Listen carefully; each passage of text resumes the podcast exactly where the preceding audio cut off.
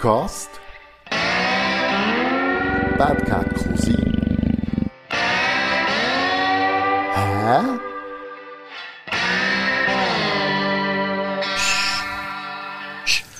Ja, liebe Podcast-Hörer und Freunde, wir sind schon wieder mit einer neuen Folge dabei. Vis-à-vis von mir hockt äh, wieder eine Legende natürlich. Und zwar, äh, ja, das ist eine Alterserscheinung, er schaut mich jetzt so ein bisschen schräg an. Vis-à-vis von mir hockt der Crown Kocher. Schön darf ich bei dir in der Stube sein. Willkommen. Halli und vor allem Hallo, Cosi. ja, habe ich fast erwartet. Hätte mir so gekommen, gell? genau. Kannst du vielleicht schnell dir selber äh, vorstellen, etwas sagen über dich? Oh, gerade so schweres Zeug am Anfang. Also, ich bin der Graun von der Killer, Gitarrist. Ich bin eine alte Rack-Schweinebacke, die sich erfolgreich dagegen gewehrt hat, je erwachsen zu werden. Und mittlerweile bin ich pensioniert, habe den ganzen Tag Zeit, den Leuten auf den Wecker zu gehen.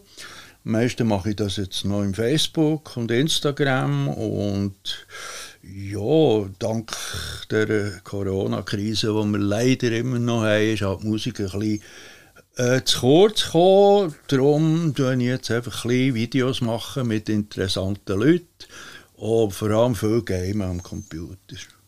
Und sonst genieße ich mein Rentner-Dasein. Das ist geil, wenn du einen Monat kannst warten bis wieder ein bisschen Geld kommt, ohne dass du einen Finger musst krumm machen Ja, das ist ja so. Ich kenne viele pensionierte Musiker, die sagen, jetzt spielt Gage nicht mehr so eine Rolle wie vorher. Jetzt kann ich machen, was ich will. Gut, hat eigentlich noch nie eine Rolle gespielt bei mir. Für das Geld, das wir sie spielen, ich froh gewesen, ob es den Tank können auffüllen im Auto. Das ist äh, das Los vom Musiker, oder? Du, ja, mein, ja, c'est la vie, oder? Entweder du schaffst es, reich und berühmt zu werden, oder eben nicht, so wie ich. Und dann äh, musst du halt mit dem leben, was du hast. Oder Kollegen haben mir jetzt auch gerade erzählt, sie haben auch wieder eine, EP aufgenommen, geile Scheibe. Und dann mache ich so, ja und, wie, wie viel hast du schon verkauft? Und dann sagt er, ja, das Sofa, der Fernseher. In ja, die Richtung, oder? Großmutter, dass wir die Aufnahmen können zahlen Genau. Ähm, für die, die den Crown Kocher nicht kennen, zu deinem richtigen Namen Edgar Eugen Kocher. Du bist in Solothurn geboren und er in, in Subigen aufgewachsen, kann man das sagen? Ja, eigentlich Langendorf. Mehr in Langendorf. bin ich sechs Jahre in die Schule und nachher äh, habe dort gezögert auf Subigen und äh, habe ich dort eigentlich äh, einen Teil von meiner Pubertät, kann man sagen, äh, erlebt. Langendorf kennt man vom Ladendorf Langendorf ja, genau, oder wie ein ja. Schloss drunter dort oben. Du bist Musiker mit Liebe Seele, Hardrocker, die kennt man von dort, aber du bist mittlerweile auch Buchautor. Das heisst, du hast äh, einen Teil von deiner Geschichte in ein, in ein Buch hineingetan.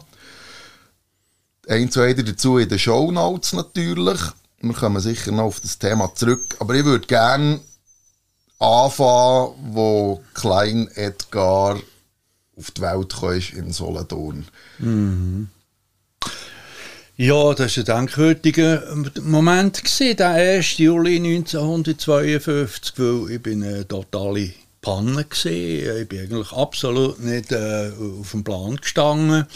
Aber äh, als Nachzügler von meiner Schwester, die zwölf Jahre älter ist, bin ich einfach auf die Welt gekommen, zwangsläufig. Ich konnte mich nicht dagegen wehren. Und äh, ja, habe nachher einfach ja, mein Leben gelebt.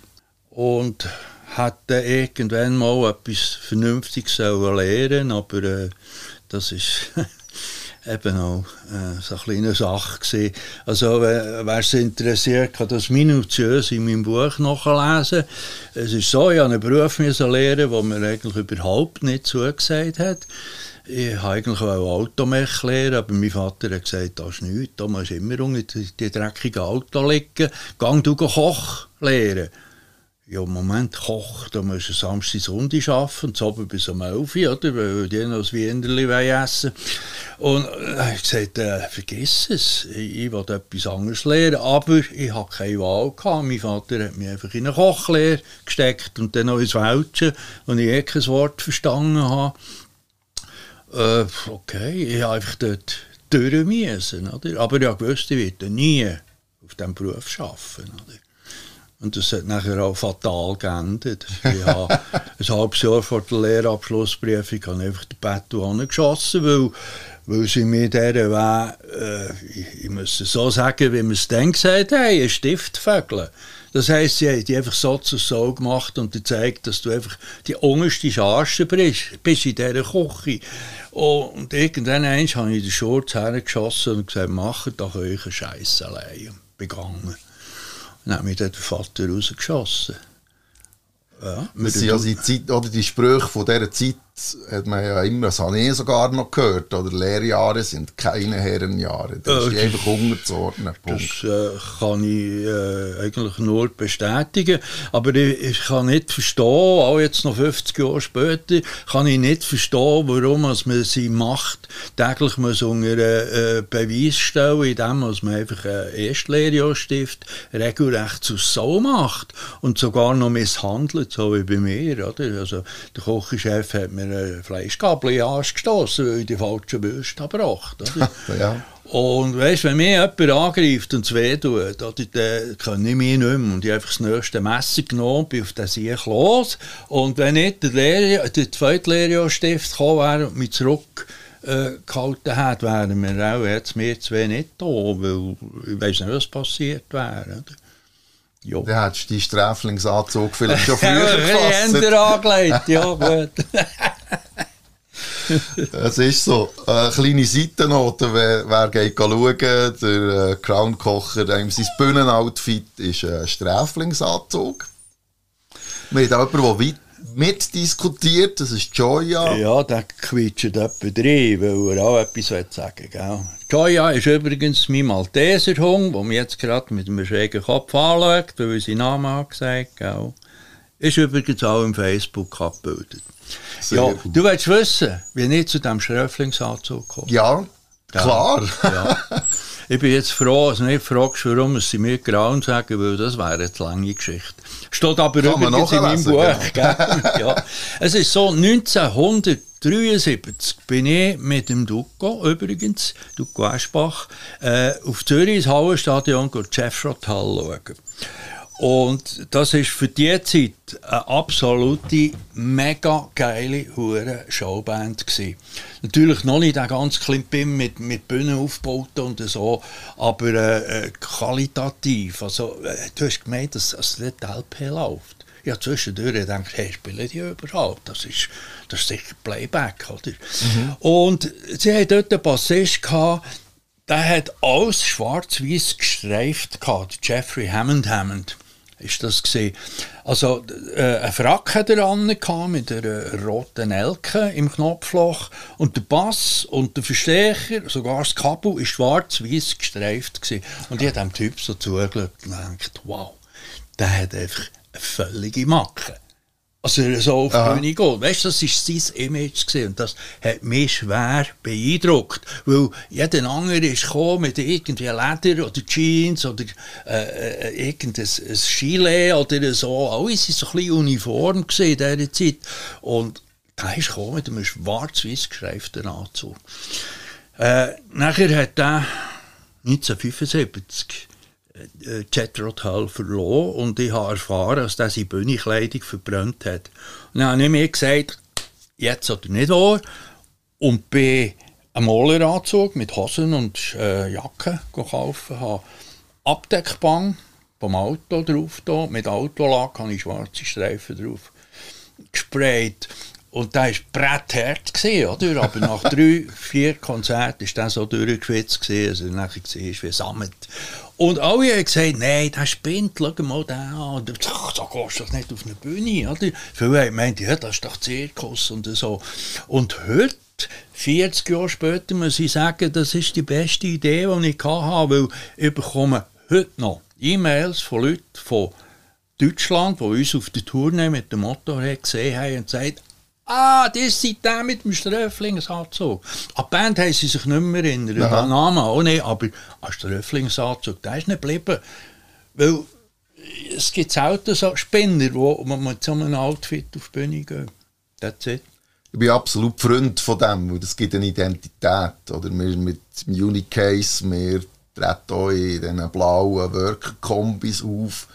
Und der Name der Band, das wissen die Leute nicht. Aber die Jungs mit den Kombis, das ist relativ äh, eine klare Geschichte. Ja, es ist Corporate Identity. Genau, richtig. Etwas, wo, wo sich halt mit dem Erlebnis verbindet, das Bild. Ja. Und nicht einfach es ist wie ein Logo.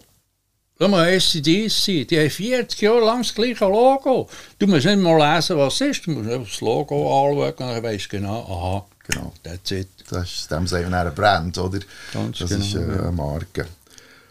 Ja, kleine Edgar war in der Frühpubertät in Langendorf und äh, hat irgendeine Berührung mit der Musik. Ja, hat das angefangen? Ja, relativ spät. Also, Anfangs, nein, Ende 60er Jahre bin ich das erste Mal an ein Pop-Konzert, nein, dann haben sie noch Beat-Konzert, ja. haben sie dann geheissen. Und nachher hat, äh, ich war Stones-Fan dann, zuerst via Beatles bin ich zu den Stones gekommen, nachher hat dort eine Band gespielt namens The Babblers.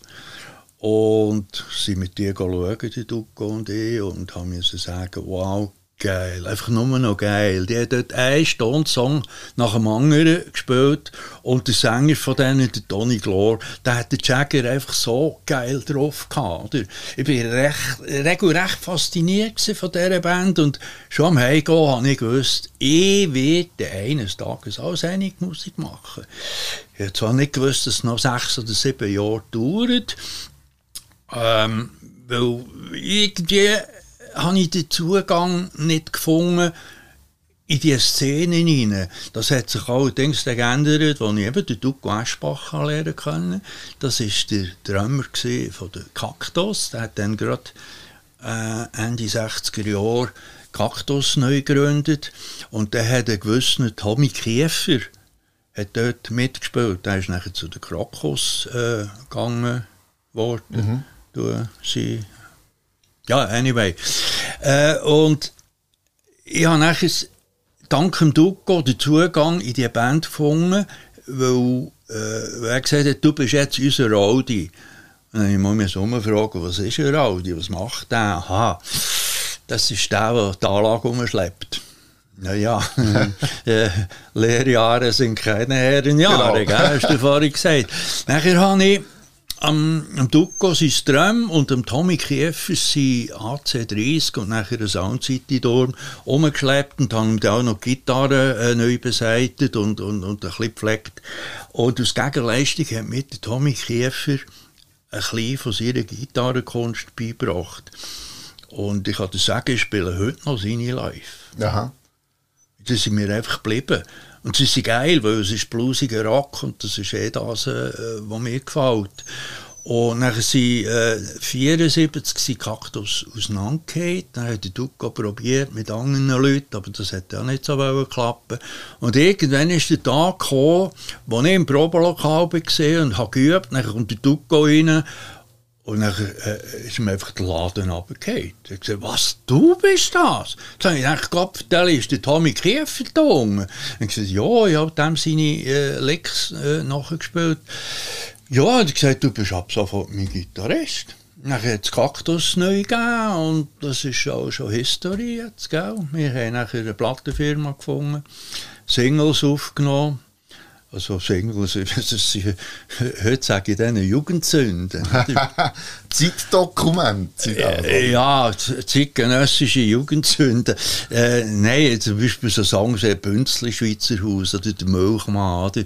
Das ist na, sieben Viertel Takt. Oder? Wenn du das gespielt hast live, die Leute wollen tanzen dazu. Aha. Probier mal zu einem sieben Viertel zu tanzen. Kannst du gerade vergessen. Und ja, irgendwann ist, äh, ist der Moment gekommen, wo der Brö und ich zusammen am Klavier, am Klavier einen Song haben gemacht äh, Und dann der Durchbruch gebracht bei den Kaktus. Das ist der Bombenhit. Der hat Bombe, Multispitze, super, irre, Wahnsinnshit geheißen. Und schon wegen dem Titel ist der ziemlich äh, hat er polarisiert und ist auch jene Mal im Radio gespielt worden. Und wir wären Säfeli vor der Hitparade gewesen, wenn nicht der Elvis ausgecheckt hätte. der Elvis ist gestorben und hat natürlich sämtliche äh, Spitzenplätze von der äh, von der Hitparade besetzt. Mhm. Oder? Und wir sind Jungen rausgefallen, aus dem Cage rausgefallen. Oder? Und, ja. ja, und dann hat es noch etwas gebraucht, in die Hitparade zu kommen. Oder? Heute bist du mit 200 Scheiben schon in der Top 10. Äh, ja, ja, dann hast du irgendwie 20'000 müssen verkaufen. Aber weißt du, wenn dreimal pro Tag im Radio gespielt wirst, das gibt nicht nur Visa-Gebühren, äh, Tantiemen, sondern es gibt eben auch Popularität. Und wir haben dann sehr viele Gigs gehabt und können spielen, wenn es auch gagemässig nicht so hoch war. Aber schließlich habe ich auch Musik gemacht wegen der Musik mhm. und nicht wegen dem Geld. Wenn es wegen dem Geld gewesen wäre, hätte ich Tanzmusik gemacht oder, oder das Popzeugs da, oder? Aber nein, wir haben ja, wir haben ja rockige, rockige äh, Songs gemacht. Bis... Äh, im September 1979. Und das ist für mich einfach die, die Idee gewesen. die, die Idee in Ardennen. Nein, im, im, ich bin mit dem Brö, also unserem Sänger, auf Bern Festhalle. ACDC schauen. Und im Vorprogramm war eine Band gesehen, namens, ich nicht mal sagen, Judas Priest. Mhm. Und dachte, Judas Priest, was ist das? So etwas, etwas Religiöses und so. Nachher kommt der Halford auf die Bühne, der Glenn Tipton, der Kiki Downing und haben dort ein Brett rausgelassen. Wir, wirklich, uns beiden ist der Kiffer einfach da runtergegangen. Und nach drei, vier Stunden Judas Priest sind wir einfach nicht du gesehen. Die haben uns richtig verprügelt mit ihrem Sound. Und dann habe ich gedacht, ja du, jetzt kommen wir noch ACDC, wie kommt das raus? Haben die überhaupt noch Brot? Und dann ist etwas Phänomenales passiert. Oder? Die haben noch einen draufgelegt. Die haben einfach noch einmal äh, noch mehr das Gas aufs Pedal abgedrückt. Und hey, wo wir dort rausgekommen sind, aus, dem, aus dieser Festhalle, ich bin in einen geklebten Affe rausgelaufen. Ich habe so etwas noch nie erlebt. Eine sättige Dröhnung. Weißt du, nicht laut, ja, aber einfach, einfach Intensität. Hat, die haben die richtig durchgeknüttelt. Das ist eben der, der Jumbo-Jet, oder? Wo, ja, das, wo soll starten über die Bühne aus. Nein, es ist Energie wird dort freigesetzt, das ist unglaublich. Joy, ja, da nicht kratzen. Und dann sind wir heim, am Nachmittag haben wir Probe gehabt und haben wieder das Bünzli Schweizer ausgespielt und den Milchmann gespielt. Und dann hat es mir gedacht, hallo, was mache ich da?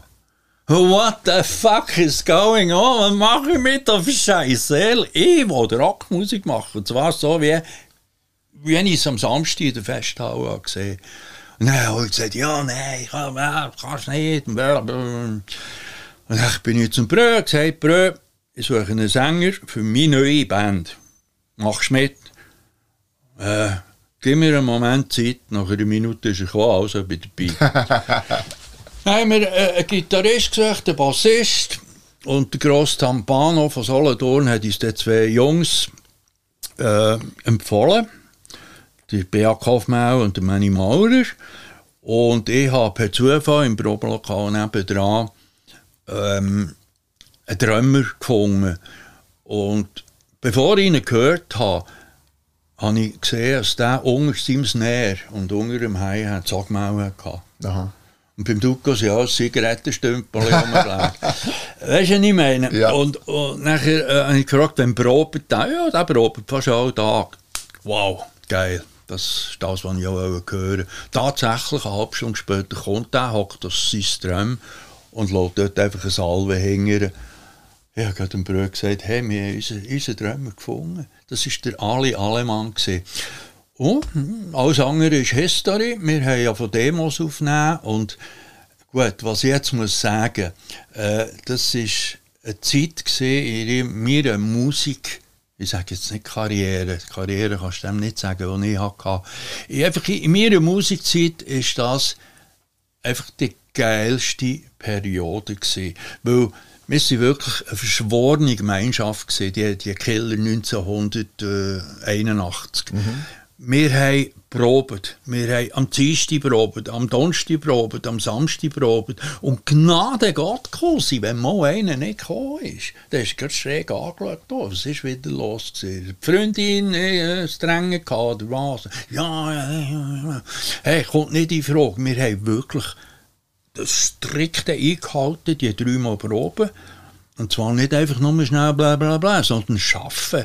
Songs äh, machen, Songs aufnehmen, Songs wieder löschen, Songs wieder vorne anfangen, Songs wieder neu äh, einsingen, einen neuen Refrain machen und an uns schaffen. Und das ist das, was ich einfach heutzutage vermisse. Heute ist alles so schnelllebig. Man kommt, steckt ein, spät und geht wieder. Und ich glaube, wie soll jetzt das erklären, dass es nicht zu hochgestochen tönt. So wie du äh, das der spürst? Erfolg, den wir hatten nachher, der ist nicht von uns gekommen. Der ist, der ist gekommen, weil wir eben an uns geschafft haben, als Band. Weil wir Herzblut gegeben haben für das, was wir gemacht haben. Und das haben nachher auch Leute gemerkt. Szenenleute, Plattenfirmen, Produzenten. Und wenn ich das Demo anlasse, das wir denen haben geschickt 1981, mhm. komme ich Lachkrämpfe über und muss sagen, hey, habt ihr auch Ohren gehabt denn? Äh, das war ja furchtbar, gewesen, wie das tönt hat. Weißt äh, ja, ja. vom Sound her. Aber sie haben das Potenzial erkannt von dieser Band. Und wir haben nachher einen Dreijahresvertrag bekommen mit Bellafon Deutschland, der uns drei Alben ähm, äh, garantiert hat. Aha. Und ja, also das ist schon mal... Ja, das ist das Highlight, oder? ja, das ist, das ist natürlich schon mal... Äh, eine Hausnummer gesehen. Das andere haben müssen kämpfen, dass sie überhaupt den Single äh, aufnehmen Und nachher haben wir Lady Killer produziert. Und da haben wir auch bis in die Nacht geschafft und der Produzent hat uns recht dran genommen. Und das Verrückte ist, die Ladykiller und Thriller-LP von uns, die ist live eingespielt worden. Da hat die ganze Band mit Ausnahme vom Sänger natürlich. Mhm. Aber sonst hat die ganze Band live ja. gespielt. Und wenn das was machen Entschuldigung, dann musst du einen drauf haben. Weil du kannst nicht irgendwie mal, ich komme aufs Zwei oder aufs anderthalbe, da musst du aufs Eins da sein.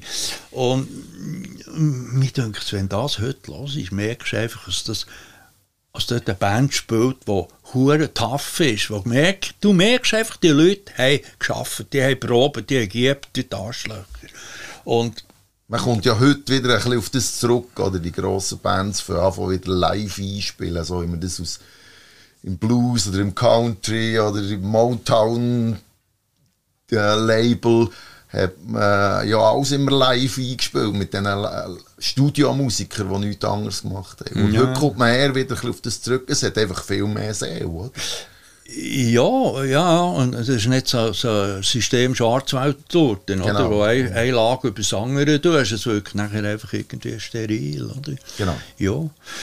Und nachher mit der Veröffentlichung von der zweiten LP, von der Thriller, ist nachher der Big Bang gekommen bei uns, aus mal Leute mit dem Manager an und sagt, äh, grauen hockst? Ja, nein, warum muss ich abhocken? Sagt er, ja. Und ich gesagt, gut, die hocken, schieß los. Die geht auf Tournee mit Motorhead. Oh, sehr geil. und dann ist gerade mal eine Pause gekommen bei mir. Ich gesagt, willst du mich verarschen oder was? hey, ich habe gerade den Telex bekommen. Äh, Telex, das ist heutige E-Mail im Fall, gell? Genau. Äh, ja, also, du, könnt, äh, du kannst noch ja, klickety, klickety. Äh, ja, äh, die geht auf Deutschland Tournee mit Motorhead, es fährt zu München an, geht ab bis auf Bremen und dann gehen wir zurück auf Zürich. Und ja, was soll ich sagen? Les Buch. Les mein Buch Hard Rock, dort steht alles drin, was wir in diesen zwei Wochen erlebt haben. Und wenn mich fragst, welches ist dein Highlight von der Musik, da gibt es nur eine Antwort. Oder?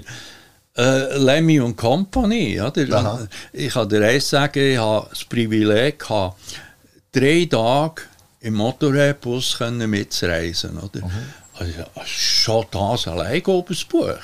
Ja, das glaube ich. Wenn ja. nicht ein grosses Kapitel, oder? Nein, das sind, das sind jetzt einfach Typen gesehen, das sind unglaubliche Sachen. Der Lemmy, der ist nie ins Nest. Ich habe ihn immer gefragt, du, äh, schlafst du auch mal? Schlafen kann ich, wenn ich da bin.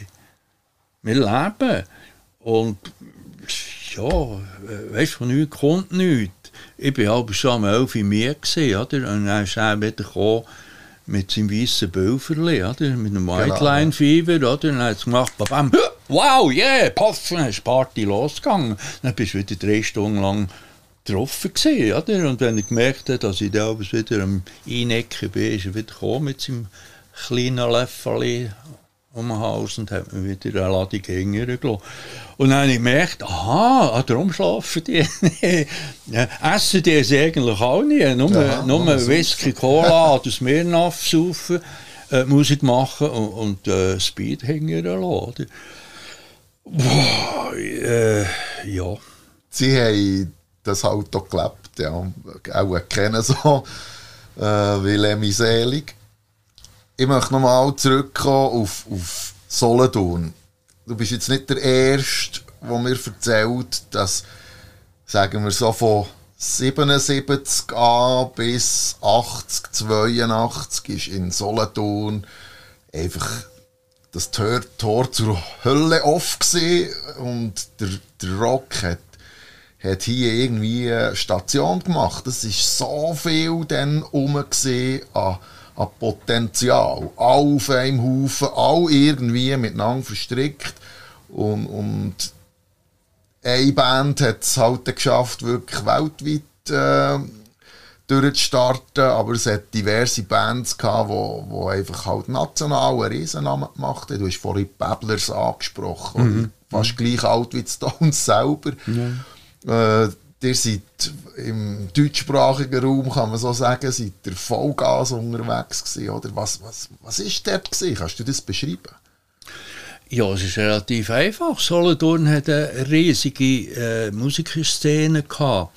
Wir haben äh, ein Szenenlokal das ist der Kutz. Dort sind praktisch die Hälfte der Leute drin Musiker.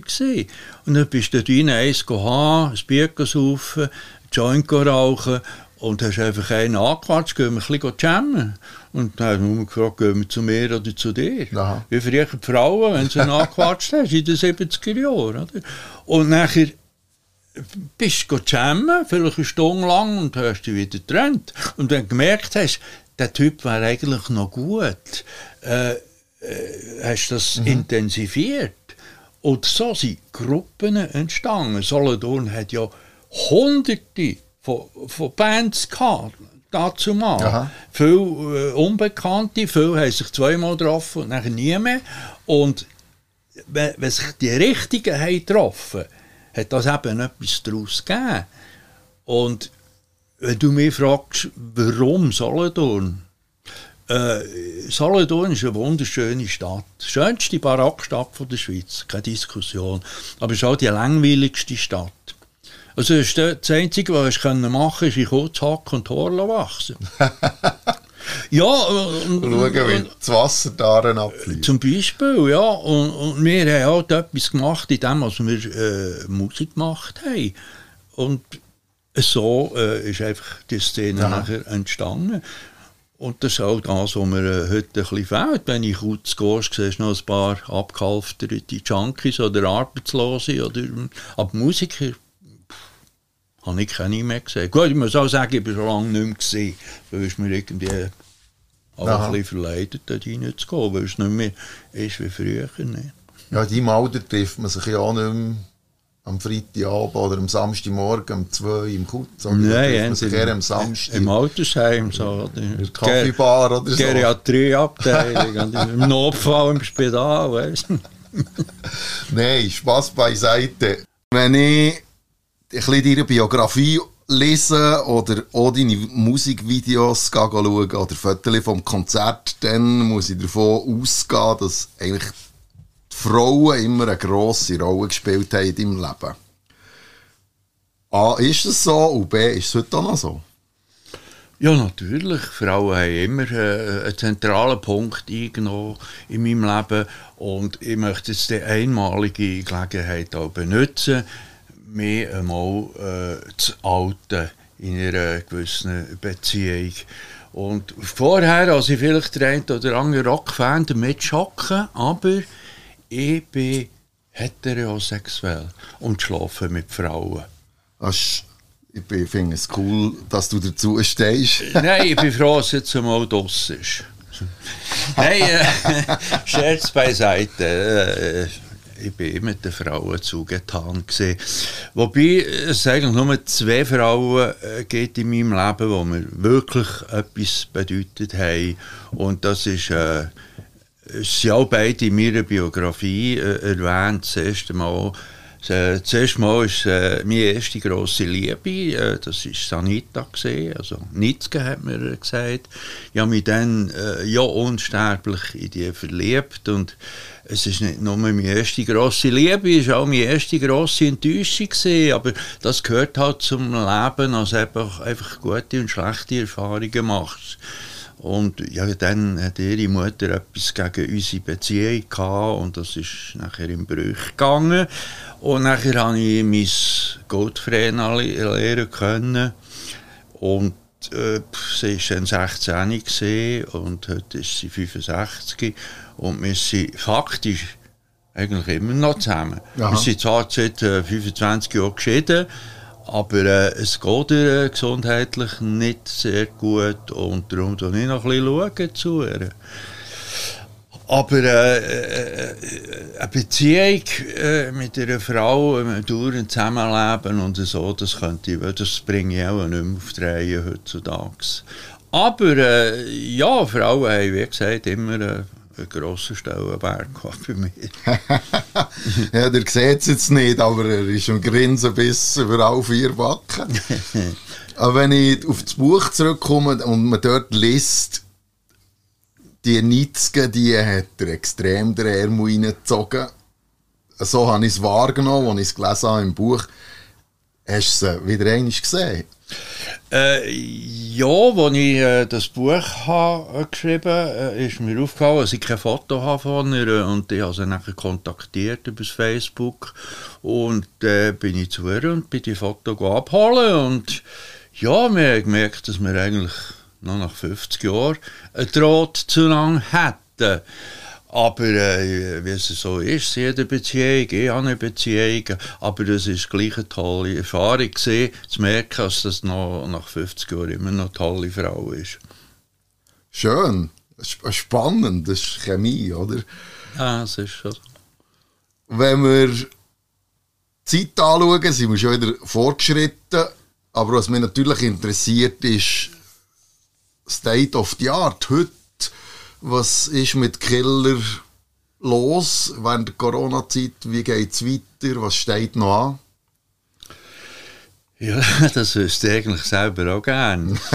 ähm, die, die Rockszene generell ist schon vor der Corona-Krise im Prinzip völlig am Arsch gewesen.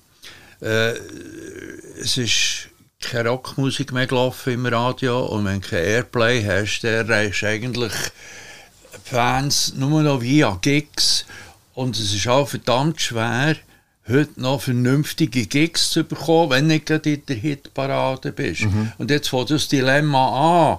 Ohne Airplay kommst du nicht in die Hitparade und ohne Hitparade kommst du nicht an gute Gigs. Also ich habe jene Mal probiert, an die grossen Festivals anzukommen, aber die haben nicht einmal eine Antwort gegeben. Wahrscheinlich, weil sie der auch zugemüllt worden sind mit Anmeldungen von Bands und sie nehmen natürlich lieber eine Trendband, die viele Leute bringt, als irgendeine Google von Dingen, oder, wo, wo, wo die Leute volllaufen.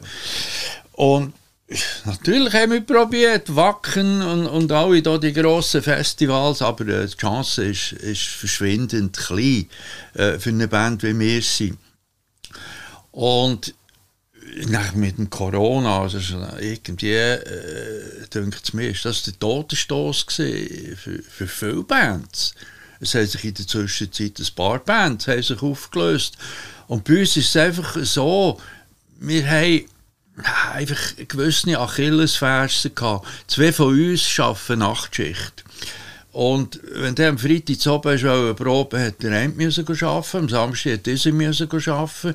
Und wenn am Sonntag eine Probe ist der Sänger gekommen und hat gesagt, sorry, äh, Sonntag ist Familientag, dann komme ich nicht. Okay, gut, dann probierst du das nächste Wochenende wieder und dann ist es umgekehrt. Dann kann der eine nicht, weil dieser muss arbeiten. Und, weißt, es ist einfach ein hure Gabarett Wir, sind, wir haben es an Ort und Stelle dreht. Mhm. Und Stillstand in einer Band bedeutet einfach Rückschritt. Und wenn nichts geht mit einer Band, pff, dann geht nichts. Und im Prinzip ist äh, State of the Art. Aha. Heute so, dass einfach nichts geht. Ich habe seit dem Ende Februar 2020, seit dem letzten Konzert, habe ich eigentlich keinen mehr gesehen von meiner Band. Und das ist jetzt 15, 16 Monate gleich. Weil einfach, ja, wir haben keine Perspektive, wir haben keinen neuen Plattenvertrag, wir haben keine Gigs in Aussicht, weil ich mag wirklich nicht vor 50 Leuten in eine Bar spielen. Mhm. Also einfach nicht mit diesem Projekt oder allgemein? Nein, nein nicht mit Killer. Mhm. Sorry, mit Killer habe ich immer äh, äh ein bisschen grössere Ansprüche gehabt und wir haben uns auch äh, die Freiheit genommen, Gigs abzulehnen, so in, in einer Bar, weil ein Killer ist nicht eine, eine Band, die in einer Bar in ein Säckchen kann stellen und, und, und nachher sollen wir dort abdrücken. Wir müssen eine Bühne haben, wo wir, können, wo wir uns können ausleben können mit viel PA, viel Licht, Backlining noch. Äh, das heisst aber nicht, dass ich jetzt eben nichts mehr mache. Mhm. Es ist sogar schon etwas ganz Zifferli im Tun, aber ich kann da noch nichts Konkretes äh, dazu sagen.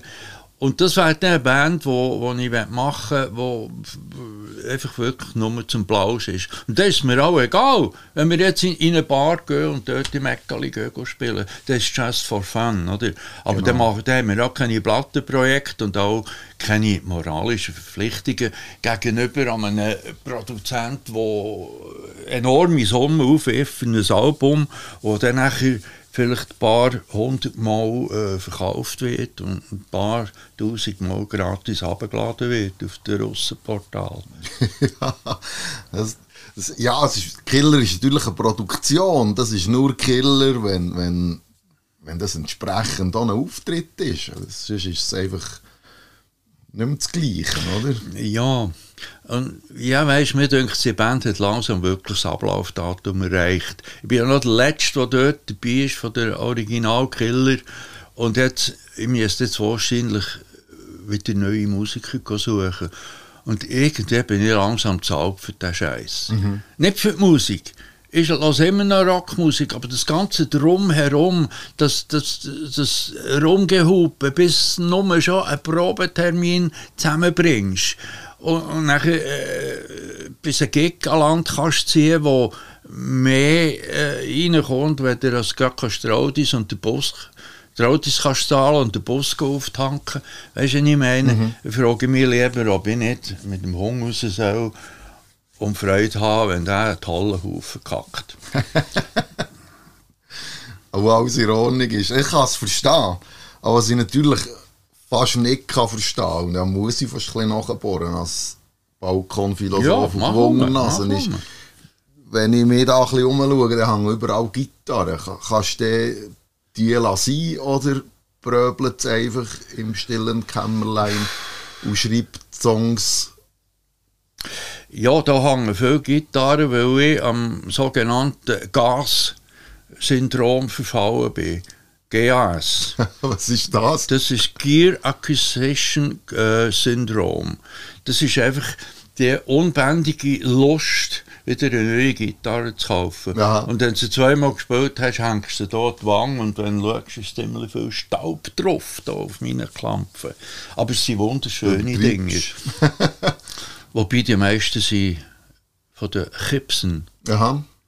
ja, es sind so nicht Original Gibson, es sind Gitarren, die ähm, in China hergestellt worden sind, nach meinen Angaben. Du kannst sagen, welche Pickup du willst, welche, welche Tuners du willst, äh, welche Stegen du willst und welche Fahrt vor allem. Mhm. Und äh, vor allem der Headstock kannst du kreieren. Und darum haben ja auch das Ground-Logo oben noch. Ja. Das gibt es dann. Oder?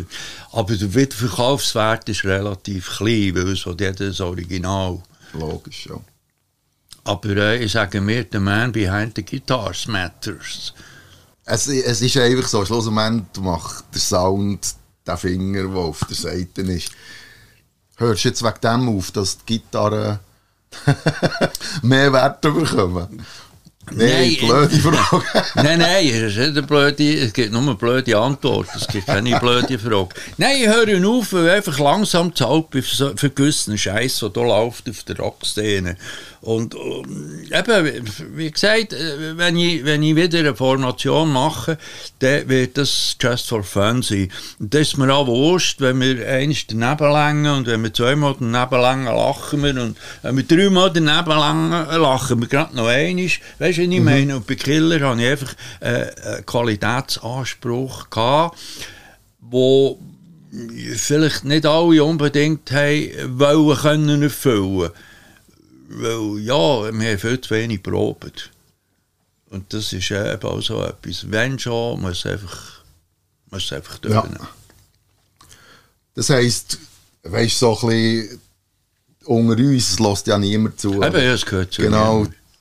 Was suchst du noch aus, für das Band komplett hast, für noch ein bisschen äh, äh ein Rentner-Kombo zu machen? Ja, ich habe ein paar äh, ODBs im Auge. Aha. ODBs. Objekt der Begierde. Mhm. Und ich bin eigentlich fast überzeugt, dass mich ein gut im Zureden, dass ich die Leute kann motivieren kann. Und es ist mir heute viel wichtiger, dass die Chemie innerhalb von der Band stimmt, weder als da wirklich Koryphäe auf der Bühne stehen. Weil ich habe die Erfahrung gemacht, je besser der Musiker, desto komplizierter ist er. Und das brauche ich einfach nicht mehr heute. Weißt du, was ich meine? Ja. Ich will just, ich will Spass haben. Und den Spass weiterbringen. Und der tut sich meistens aufs Publikum übertragen. Weil du merkst, hey, die haben Spass. Yeah. Unterschreibe ich 100%. Das ist das, was wo, wo, wo wirkt. Ich bin nach wie vor der Meinung, dass der Stones-Effekt äh, einfach alles ist. Das heisst, du musst nicht der geilste Musiker sein vom technischen her, vom, vom musikalischen her, sondern du musst der geilste Musiker sein als Entertainer. Klar musst du dein Instrument beherrschen, aber wenn du deine Leute da vorne nicht erreichst, dann hast du einfach geschissen. Wegen dem Spass ist Richtig, einfach ja. alles. Ja. Dann kommt der Rest noch. Crown Kocher. Ja. Merci vielmals, hast so offen aus deinem Leben geredet. Ich denke, es ist sich der Wert, in das Buch hineinzulesen. Es ist henne lustig. Ich habe wirklich schon lange nicht mehr so gelacht, wenn ich das Buch gelesen habe. Alles Nötige dazu findet ihr in den Show Notes. Ähm, natürlich findet ihr auch das Nötige auf der Killer-Webseite. Äh, das Schlusswort gehört dir. Whatever you do, don't forget to rock and roll. Lassen wir so stehen. Merci, Crown. Merci dir, Cousi. Bye bye. Podcast Bad Cat Cousin.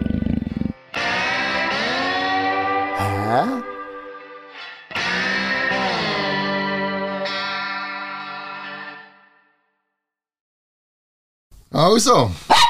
ja. Das ist wieder der erste, der etwas sagt, schon das letzte Mal, gell? Das schneiden wir dann auch in, in die uh, Outtakes, weißt du? ah ja, mit Outtakes.